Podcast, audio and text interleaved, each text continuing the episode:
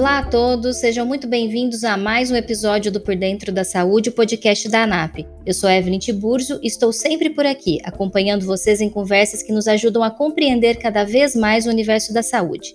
Desta vez eu apresento um episódio especial promovido pela Danone, uma das empresas parceiras da ANAP em 2022, Vamos falar sobre ESG, que é a sigla em inglês para governança ambiental, social e corporativa, tema fundamental que está em alta no mercado e que tem marcado também o setor de saúde. Para este bate-papo, eu converso com Antônio Brito, que é o diretor executivo da ANAP, e com Edson Igo, que é o presidente da Danone no Brasil. Vamos lá?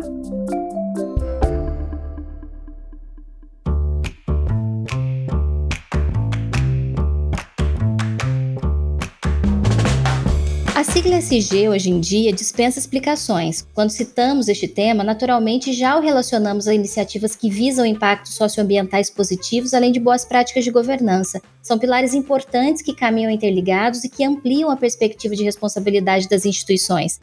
Este é um tema amplo, com grande potencial. Aqui na ANAP, nós compreendemos a importância do tema e temos buscado promover ações de incentivo aos nossos associados para que as iniciativas sejam cada vez mais difundidas no setor. Uma dessas medidas foi o lançamento da publicação ESG nos hospitais ANAP, Resultados e Boas Práticas, em que apresentamos mais de 190 projetos que juntos impactam 4 milhões e 200 mil pessoas pelo Brasil. Quem quiser conferir, o link para download da publicação está disponível na descrição deste episódio.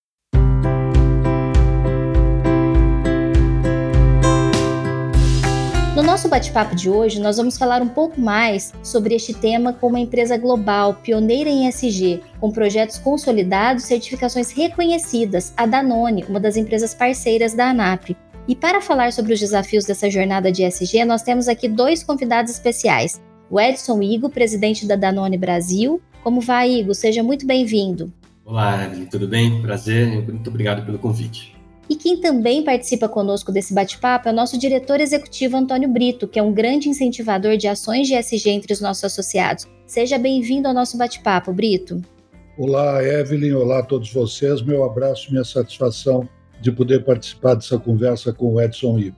Bom, esse tema, o ESG, ele começou a ganhar mais visibilidade importância no Brasil mais ou menos em 2019. Antes disso, o movimento já existia, obviamente, mas o crescimento ele era mais orgânico.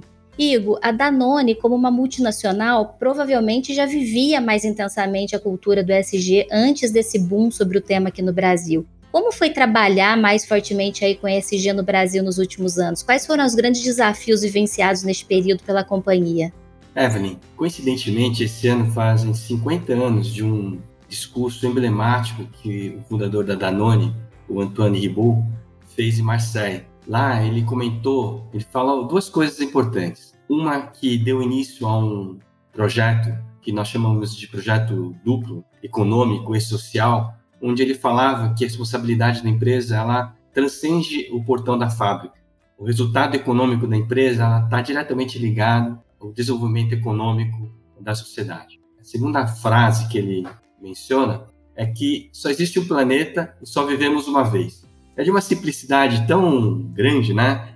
Quando você transporta isso 50 anos depois, a gente fala de ESG, a gente já tinha essa, essa coisa do, do ESG no DNA da empresa, e isso vem sendo evoluído né, ao longo dos anos, quando a Danone coloca como a missão One Planet, One Health, conectando que a saúde das pessoas está diretamente ligada com a saúde do planeta. E tudo isso né, com uma forma de gestão responsável, com padrões éticos elevados. Então, para responder a sua pergunta, eu diria que a história da Danone está mesclada com essa filosofia SG muito antes dessas letras serem é, criadas. Né? Então, o que deixa a gente bastante feliz e satisfeito de estar trabalhando numa empresa com essa responsabilidade de conduzir essa transformação também, é, não só dentro da empresa, mas também na sociedade. Brito, na tua percepção, esse movimento em relação a ESG no Brasil, ele ganhou força nos últimos anos por uma real conscientização das empresas sobre a cultura do ESG? Ou esse movimento ele foi algo mais impositivo a partir de uma pressão da mídia que acabou colocando o tema em evidência nos últimos anos? Eu diria, Evelyn, que a, a pressão principal é a pressão que vem da sociedade, no sentido de que a sociedade, especialmente no Brasil, apesar de todos os problemas, a sociedade vai avançando no sentido de defender a ética, de defender que qualquer brasileiro, qualquer brasileira incorpore a dimensão da sua realização, a dimensão do respeito aos outros, a dimensão do cuidado com os outros. Então, me parece que vão mudando as siglas. Eu já peguei, Edson, responsabilidade social, sustentabilidade, as palavras vão mudando. Mas o fato central é o fato apontado aqui pelo Edson. Uma empresa, assim como uma pessoa, pode entender que a sua meta é cuidar apenas de si próprio e os outros, cada um que faça o que lhe parecer melhor. Outra visão é que as empresas, assim como as pessoas, têm compromisso com os outros, não apenas com o seu lucro, a sua realização, o seu emprego, o seu trabalho. No fundo, se a gente olha um pouco a história, vai ver exemplos lá nos primórdios do capitalismo, ou vai ver exemplos no primórdios da Revolução Industrial, de empresas que assumiam uma dimensão de um compromisso ético com os seus trabalhadores, com os seus consumidores, com a sociedade, ou as que não assumiam. Vai mudando o nome, mas no fundo o desafio é o mesmo. Então, quando você pega o Edson, lembrando um discurso de 50 anos atrás, não importa se o nome dito há 50 anos é o nome com que se diz isto hoje e que não se dirá amanhã. Importa se a empresa assume que tem ou não tem compromisso com os outros, compromisso além do seu lucro, da sua realização. Mais do que isso, incorporar a sua realização, também a sua realização, pelo que faz para a comunidade, para os seus colaboradores. É uma opção de ordem ética. E aí, concluindo, por que, que eu digo que nós não estamos diante de um modismo? Claro que tudo sempre tem algum caráter de modismo, mas as empresas vão se dando conta cada vez mais que a sociedade é vigilante, que ela pode olhar uma empresa com belíssimos resultados econômico-financeiros e se essa empresa não tiver a dimensão de outras realizações no campo da diversidade, no campo do respeito aos colaboradores, enfim, nos diversos campos, ela não está sendo uma boa empresa. Esse conceito por parte da sociedade, ele não existia, ele foi construído. E nós temos aqui diversos exemplos de empresas muito bem sucedidas e que se deram muito mal porque descuidaram da sua relação com a sociedade com os seus colaboradores. Eu não quero ser aqui nem ingênuo nem otimista, mas acho que a sociedade vem empurrando as empresas e as empresas vêm empurrando a si próprias na direção de dizer: olha, além de tudo e acima de tudo, a gente tem uma missão e tem um compromisso que é maior do que o valor da minha ação ou é maior do que o resultado que eu vou fazer nesse trimestre ou nesse ano. Igor, aproveitando esse gancho do Brito, como que a Danone vem trabalhando na prática essas iniciativas de SG? Conta um pouco para a gente desses projetos, iniciativas adotados pela empresa aqui no Brasil e os impactos mesmo que essa iniciativa traz para a sociedade, para o meio ambiente. Evelyn, a gente teve em 2019, a gente conseguiu a certificação de B Corp, uma certificação que para nós nos deixou, nos deixou bastante orgulhosos, porque nós fomos a primeira indústria de alimentos no Brasil a ter essa certificação de uma instituição totalmente independente. A gente passou por um escrutínio de dois anos, onde se avaliou todos os critérios de padrões de desempenho social, ambiental, de transparência e de responsabilidade. Então, a nossa responsabilidade é avaliada em 360 graus. E a Danone ela tem uma meta né, de, de ter todas as subsidiárias certificadas até 2030.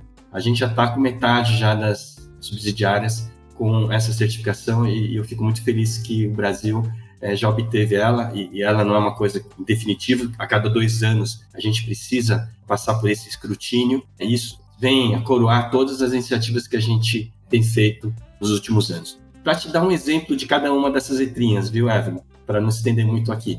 No meio ambiente, você sabe que as nossas matérias-primas, né, elas são dependentes do ciclo da natureza. O iogurte, por exemplo, depende do leite. E a vaca, ela tem o pasto, ela tem todo um processo ali, se chove muito, se chove pouco. O ciclo na natureza é fundamental para ter uma qualidade da matéria-prima. Portanto, a nossa responsabilidade, Brita, ela não é só de produzir produtos com alta qualidade. A gente tem que, a gente chama de upstream, né? A gente tem que subir na nossa cadeia e assegurar que a qualidade do leite ela seja boa, mas também assegurar que o bem-estar animal está sendo é, bem feito, assegurar que essas fazendas, hoje 70% da nossa matéria-prima vem de fazendas familiares, pequeno fazendeiro, não são de cooperativas. Então, a nossa responsabilidade social de garantir com que essas fazendas, a administração delas seja cada vez mais profissional, a gente vai nas fazendas e ajuda o produtor a ter uma produção melhor, administrar melhor a sua fazenda. Então, a gente tem esse impacto no ciclo da natureza. A gente está trabalhando com um projeto que a gente chama de Projeto Flora, que visa a integração da pecuária com a agricultura, na agricultura regenerativa. Já temos já resultados bastante interessantes que é, fazem com que a qualidade do leite seja melhor, a produção seja pelo menos três vezes maior que a média do Brasil. Ou seja, aqui todo mundo está ganhando, né? O fazendeiro, a qualidade do leite que a gente adquire com esses fazendeiros e, consequentemente, a qualidade dos nossos produtos. Do ponto de vista de social, a gente tem um projeto que eu, eu sou particularmente muito fã dele, a gente tem há anos, que a gente chama de quiteiras, porque como eu sou no Nordeste, né, numa comunidade no Nordeste, é, muitas vezes a mulher ela é a chefe da família, é uma mãe solteira que tem ali que cuidar do seu filho, da casa e não tem uma renda. Então o que, que a gente fez? A gente criou um kit né, de produtos da Noni que elas revendem na comunidade, portanto, elas vendem produtos de valor nutricional e saudáveis para a comunidade, e com isso ainda elas têm uma receita, uma renda que ajuda na sua composição é, de remuneração e, empoderamento econômico aí também. Então esse é um movimento que a gente começou lá atrás é, em Fortaleza e hoje a gente tem mais de seis cidades é, pelo Brasil e a ideia é que a gente amplie isso cada vez mais. E o terceiro, com relação à governança, Há dois anos também a gente começou um projeto que a gente chama de TPV. Basicamente, o que é? A gente tem padrões de compliance, padrões éticos, que a gente gostaria que os nossos fornecedores também adotassem. Então, a gente tem um escrutínio, vamos dizer assim, que a gente passa. Hoje a gente já escaneou 2.500 fornecedores da Danone. Todos eles têm práticas sustentáveis de compliance que estão em linha com as nossas práticas. Portanto, a gente hoje só adquire produtos, matérias-primas e serviços de fornecedores que compartilham com dos nossos padrões éticos também. Então, são três iniciativas aí para te ilustrar, uma para cada uma das letrinhas aí, para mostrar para vocês como a gente trabalha em termos de gestão de SG. É importante lembrar que ter é, uma gestão SG numa empresa porte da Danone, com milhares de fornecedores e clientes, é uma, uma tarefa bastante é, complexa, exige aí um acompanhamento de KPIs para que a gente aí consiga manter esses padrões aí de sustentabilidade, de governança e impactos no meio ambiente também. Na saúde, Brito, historicamente as práticas de governança elas demoraram um pouco mais para chegar, né? Com ESG, você acredita que a gente vai seguir nesse mesmo caminho ou vai ser diferente? Na tua percepção, como que essa temática vem sendo tratada no setor saúde especificamente? Acho que há um movimento muito saudável de parte dos hospitais, não apenas os grandes, mas principalmente hospitais médios, no sentido de incorporar ao seu planejamento e ao seu dia a dia cada vez mais as preocupações sintetizadas nas como diz o Edson, nas três letrinhas. Do ponto de vista de meio ambiente, os hospitais, desde sempre, tiveram que assumir preocupações muito grandes, por exemplo, com a origem e a qualidade da água, com o fornecimento que eles recebem de energia, com a destinação do chamado lixo hospitalar. Então, na ponta do meio ambiente, eu acho que os hospitais têm sido estimulados e tem trabalhado fortemente nessa direção. Do ponto de vista de sustentabilidade, é importante destacar: os hospitais são, por definição, locais movidos por pessoas. O médico, a enfermeira. O produto de um hospital qual é? É a qualidade que um ser humano, devidamente treinado, pode oferecer a outro ser humano que está necessitando de cuidados assistenciais a relação de diálogo, de formação, de aprimoramento do corpo de colaboradores de um hospital, ele tem que ser muito, muito, muito desenvolvido, porque o hospital é o quê? É o prestador de serviço levado à dimensão N. Eu sou do tempo que se ia à livraria, Edson. Se a gente vai a uma livraria e fica feliz porque tem uma pessoa que gosta de livros atendendo a gente, bem, quando se vai a um hospital, nós queremos ter o melhor sorriso, o maior abraço e a maior competência daquela pessoa que a gente nunca viu na vida e que poderá ser a nossa diferença entre seguir vivos e seguir com qualidade de vida. Então, isso do ponto de vista de como a dimensão dos colaboradores é na saúde, uma dimensão que tem que ser tratada com muito reconhecimento ao fato de que ali há um peso diferente até das pessoas.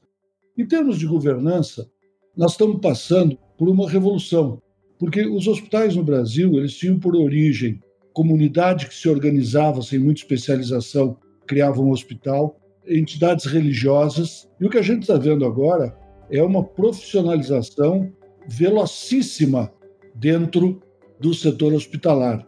Nós acabamos de fazer aqui uma pesquisa sobre governança e fomos constatar que aquele manual de providências essenciais em governança, o conselho, os independentes e por aí vai, está sobre a mesa da maioria absoluta dos hospitais. Então, acho, de novo, sem querer ser ingênuo nem muito otimista, e talvez sendo, que no setor hospitalar há hoje uma preocupação que nunca houve neste tamanho, nesta dimensão, com as três dimensões sintetizadas, simbolizadas pelo famoso ESG. É interessante que você fala, porque totalmente alinhado com a nossa visão, porque esse é um movimento que ele não é individual, né, Brito? Ele não é de um hospital específico, não é da Danone específico. Esse é um movimento que tem que ser coletivo. Então, quando eu faço uma, um escrutínio dos nossos fornecedores, eu forço, de forma positiva, que todos pratiquem aquilo também. E permita-me ser aqui um pouco provocativo, Brito. Um dia, eu espero que os hospitais façam um processo licitatório e que dentro do descritivo da licitação conste que a empresa que vai fornecer tenha práticas também de SG, porque aí você vai forçar com que toda a cadeia de suprimento tenha ali um movimento positivo para que isso ocorra, né? Porque hoje, é, de uma forma bem objetiva, ele é baseado em critérios objetivos, né? Técnicos e preço. E eu acho que isso tende a mudar. Também, é, eu acho que já é uma tendência quando o consumidor tá, está numa gôndola diante de um produto de uma empresa que tem práticas SG e de outras que não, a tendência é que essa pessoa opte por uma empresa que tenha essa certificação, essas práticas. O que a gente observa muito é que as empresas mais engajadas nessa agenda do SG são empresas maiores, multinacionais. Qual que é o recado? O que, que a gente diria para as empresas menores que querem apostar nessa jornada de SG, mas que têm receio, que acham que é muito caro investir em SG, que elas ainda são pequenas para isso. Como que a gente pode mudar esse mindset das empresas, tanto para o mercado corporativo de uma forma geral, Igor, quanto também, Brito, para o setor hospitalar. A gente tem um universo de hospitais, por exemplo, aqui dentro da ANAP, muito diverso, né? A gente tem hospitais muito grandes, bastante engajados nesse propósito, e tem outros que ainda estão se familiarizando com SG, ainda não tem essa cultura enraizada na instituição. Qual o recado que a gente deixaria para essas companhias, para esses hospitais? Começando aqui pelo Igor. É, tem um, um, componente histórico, né? Como você mesmo comentou no início, é um movimento que começou no Brasil recentemente e essas empresas elas são anteriores a isso, então elas têm que se adaptar a esse modelo. Então requer aí um compromisso né, da administração com essas práticas, sempre lembrando que isso é uma jornada, nunca vai acontecer de uma hora para outra, isso é um processo. A gente tem que definir metas, mesmo a gente, né? às vezes eu tenho que me controlar aqui com a minha ansiedade de atingir as metas, de cumprir com aquilo que a gente se colocou para atingir. Tudo isso dentro de um contexto de mercado competitivo, onde os custos aumentam, enfim, tem toda uma complexidade da gestão do, do negócio e com os compromissos socioambientais e de governança também. Então, a minha dica é que a alta gestão da empresa deve reconhecer que isso faz parte, que eles querem de transformação, porque no final das contas, a, pergunta não é se vai acontecer, a coisa vai acontecer. Você tem apenas que entender, ou você quer ser liderado e vai correndo atrás, ou você quer estar no meio dos primeiros ali de fazer essa transformação eu acho que a Danone ela está nesse segundo grupo de liderar a transformação e, e, e, colocar os padrões aí cada vez mais à frente. Agora, quando a gente pensa nas empresas novas, né, nas as startups, elas já são nativas já com essa cultura de SG? Eu sou uma pessoa que avalia sempre procurando encontrar coisas positivas. Me parece muito claro, Edson, que a gente está avançando. Apesar de tudo e apesar de tudo, todos, nós estamos avançando. E aí a gente avança quando uma empresa com a liderança da Danone propõe uma determinada regra de jogo baseada em valores corretos e apontando para a direção correta, e a gente também avança quando uma pessoa que talvez tenha um ou dois colaboradores se pergunta, diz, vem cá, essa empresa que eu tenho com dois colaboradores, o que, que mede o sucesso dela? Só aquilo que ela dá para mim ou a forma como ela interage com seus dois colaboradores e com a sociedade? Então, há diversos movimentos acontecendo ao mesmo tempo. Há movimentos que dependem, e o Edson tem toda a razão, de um avanço estrutural da cadeia toda, e onde empresas com o impacto da Danone têm uma importância extraordinária como geradora em rede de atitudes e preocupações novas, mas você pode também ter e tem iniciativas individuais, tá? e a pandemia mostrou muito isso. Pessoas que sem recursos econômicos, pessoas que sem recursos, às vezes, de formação, deram exemplos extraordinários de dignidade, de solidariedade, de preocupação com o outro. Eu me flagrei tantas e tantas vezes me emocionando com os movimentos espontâneos de solidariedade que são muito, muito, muito, muito próprios da população brasileira, da vontade. E agora, a cada tragédia dessas que vem acontecendo, a gente vê isso. Eu acho que nós estamos num momento onde, por força das pressões da sociedade, por imposições corretíssimas do mercado, por consciência de empresas como a Danone, por iniciativas individuais de figuras que cada vez mais se dedicam ao voluntariado, a estudar e a propagar ESG, nós estamos caminhando na direção correta. A questão toda é com que velocidade a gente caminha. Não é uma velocidade ideal, porque no caso brasileiro, a gente tem quantos séculos de racismo? Tem quantos séculos de miséria e desigualdade? Tem quantos séculos de pessoas preocupadas apenas consigo próprias? Tem uma tradição cultural para ser rompida. E a tradição cultural, ela não vem por decreto de governante, nem por um berro do CEO mais poderoso de qualquer empresa. É um processo de sedução, é um processo de conquista interna na direção daqueles valores, daquela missão. Fosse por decreto, a gente decretaria felicidade, o respeito aos outros, mas não, é uma construção. E eu gostei muito de uma coisa que o Edson disse. Quem chegar numa empresa e disser vou fazer, vai acontecer nesse campo, acabou de garantir que nem vai fazer, nem vai acontecer. Porque nós somos meros participantes de uma jornada. Uma jornada que não começou agora e que não vai terminar nunca não vai terminar nunca. Então, acho que a gente precisa ter muita determinação, quem tem funções de liderança, para apontar esse caminho, e, de outro lado, muita humildade a humildade de entender que essa é uma ampla jornada que vai passar pela forma como as nossas crianças são educadas, vai passar pela forma como as nossas famílias formam seus filhos, as empresas seus colaboradores. Enfim, é uma dimensão praticamente infinita. Prova disso, né, Brito, é que quando a gente, eu lembro, há uns 10 anos, quando se falava de trabalho escravo, e a gente tinha no nosso contrato, né, com os fornecedores, o fornecedor tinha que assinar um contrato que lá tinha uma cláusula que ela se comprometia a afirmar que não estava eh, fazendo trabalho escravo. Quer dizer, era, um, uma coisa passiva, né? Ó, esse é o meu contrato padrão e tem uma cláusula que você vai assinar aqui falando que não tem trabalho escravo. Isso já não faz mais sentido no tempo atual, isso já passou. Né? Tanto é que a gente agora está indo para dentro das empresas, né? analisando os fornecedores para ver se elas estão praticando aquilo que a gente acredita ser o correto. Não é mais ah, você apenas tem ali se, se alguém é, é pego com um trabalho escravo, não, ele assinou o contrato, eu estou livre disso, né? Ele assinou, então está tudo certo. Não, a gente já está assumindo aí um papel ativo nessa governança de práticas né, sustentáveis. Quando você fala, né, Evelyn, de, de saúde, só para lembrar, né, a Danone, ela, talvez, né, para aqueles que não conhecem, e me desculpe se eu não fiz essa introdução, eu acho que é pertinente, a Danone é uma empresa francesa, mais de 100 anos né, de, de história, no Brasil há mais de 50 anos, ela historicamente ela é conhecida como uma empresa de iogurtes, né? sinônimo de iogurtes. Mas poucas pessoas é, vão associar, quem trabalha no ambiente hospitalar vai saber, a gente tem uma linha de produtos hospitalares muito é, forte, com muito, muita presença no segmento, que é uma das divisões que a Danone tinha, que é de nutrição especializada, e também uma linha de produtos para alimentos infantis, né? fórmulas infantis, enfim, produtos para crianças com um problema também nutricional como alergia. Então a gente tem aí, é, dentro dessa nossa história, não só a história do iogurte, né? lembrando que o, dos fundadores da Danone criou iogurte com os fins medicinais para tratar de infecção intestinal é, do filho dele, que chamava Daniel, e daí vem o Danone, uma história que tem 100 anos de vida.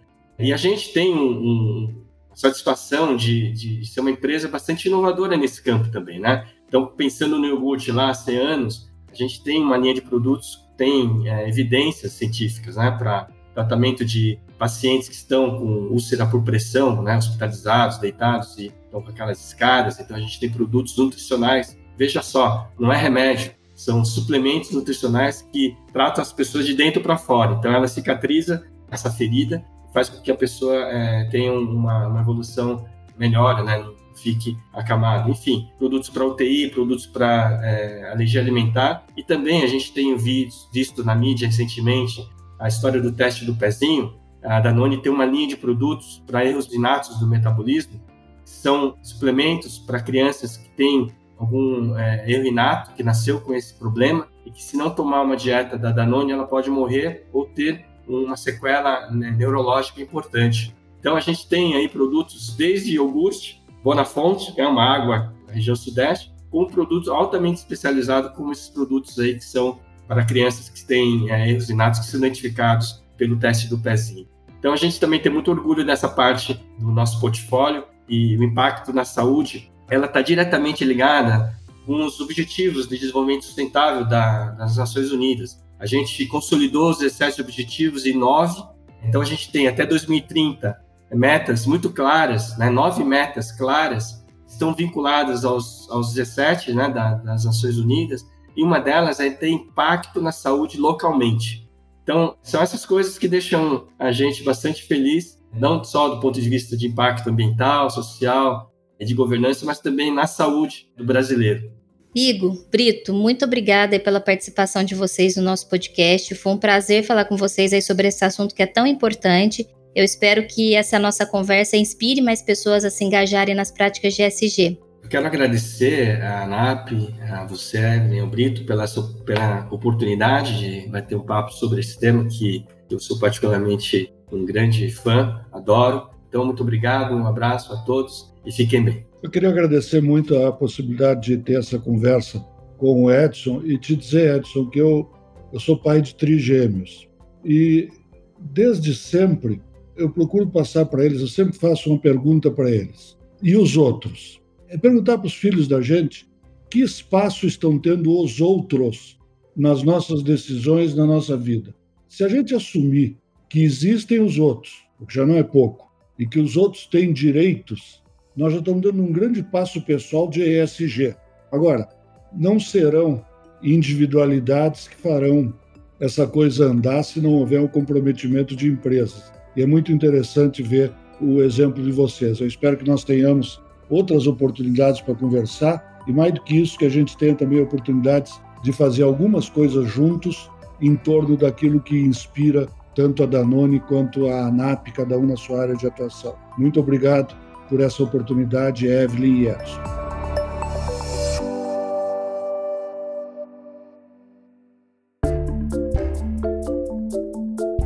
E este foi mais um episódio do Por Dentro da Saúde, o podcast da ANAP. Agradecemos especialmente a Danone pela parceria para a construção deste programa. Lembrando que todos os episódios anteriores do nosso podcast estão disponíveis no site da ANAP ou na sua plataforma de áudio preferida. Eu fico por aqui e te espero no próximo episódio. Até mais!